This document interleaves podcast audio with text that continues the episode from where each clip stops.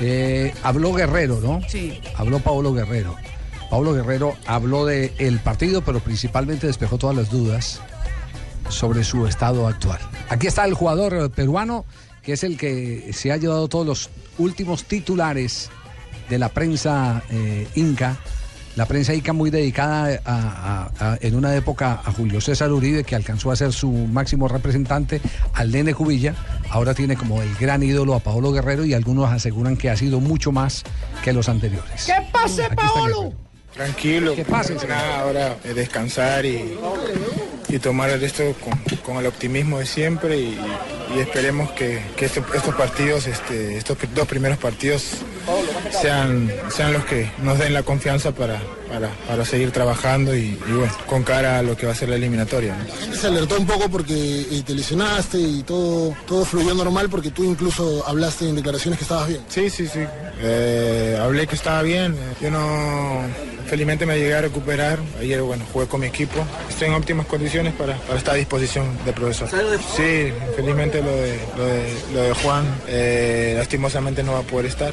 Eh, esperemos que Jefferson sí pueda llegar. Eh, son piezas importantes y fundamentales dentro de, la selección y creo que, bueno, esperemos que, que todo el mundo pueda estar en óptimas condiciones.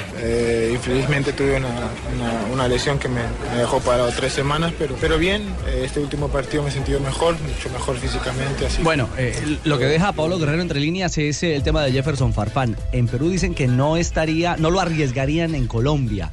Podría estar unos minutos en la cancha y si es necesario lo utilizarían, pero la idea de Gareca inicialmente es no emplearlo. Pero oh, Guerrero llegó también hablando como, como ese, como líder, pensando en el gran reto, como equipo Perú y no mirando el espectro bajo la realidad de Colombia, la realidad de un hombre lesionado como James Rodríguez. Eh, primero hay que pensar en la selección antes que pensar en, en- en James Rodríguez. Creo que más importante es eh, estar nosotros a nivel, estar mentalizados y, y enfocados en lo que va a ser el primer partido. ¿Físicamente estás para dos partidos? Sí, sí, sí. Eh, físicamente creo que eh, ayer me he sentido, como dije, mucho mejor, muy bien y bueno, trabajar. Presupuesto, ¿qué es bueno para un inicio de eliminatorias? Yendo a Barranquilla y jugando aquí con Chile. No, uno primero tiene, eh, las eliminatorias son, son tan largas que uno tiene que jugar juego por juego, ¿no? Va a ser importante sí eh, traer puntos de, de Colombia eh, y acá en casa está, es ni qué decir que se tiene que ganar. Ilusionarse como siempre, ¿no? La ilusión siempre Bueno, no quiero ilusionar a nadie, ¿no? Ustedes si quieren ilusionar, ¿no? Nosotros vamos a hacer nuestro trabajo, nosotros queremos ir al Mundial. Si ustedes quieren ir también al Mundial, te van a tener que apoyar, es un largo trabajo. Si ganamos en Colombia no pueden hacer una novela que ya somos los mejores del mundo. Así que esto es ir ir con tranquilidad y se tiene que jugar juego a juego.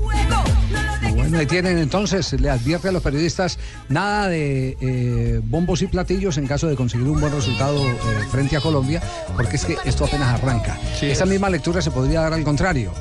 Eh, si hay un traspiés de Colombia, tampoco eh, vamos a enterrar vivo pues ni a los jugadores ni al cuerpo técnico, que nosotros somos muy dados a eso, a los extremos. Le están insistiendo mucho en, en el récord, en el récord de goles. Tiene 24 goles con selección, está a solo dos de Teófilo Cubillas, que es el goleador histórico de la selección de Perú. Y también Javier llega motivado, primero porque lo acaban de nombrar capitán del Flamengo en Brasil. Y segundo porque está nominado a Balón de Oro entre los 59 que ha sacado la FIFA y que se precisamente en el mes de enero.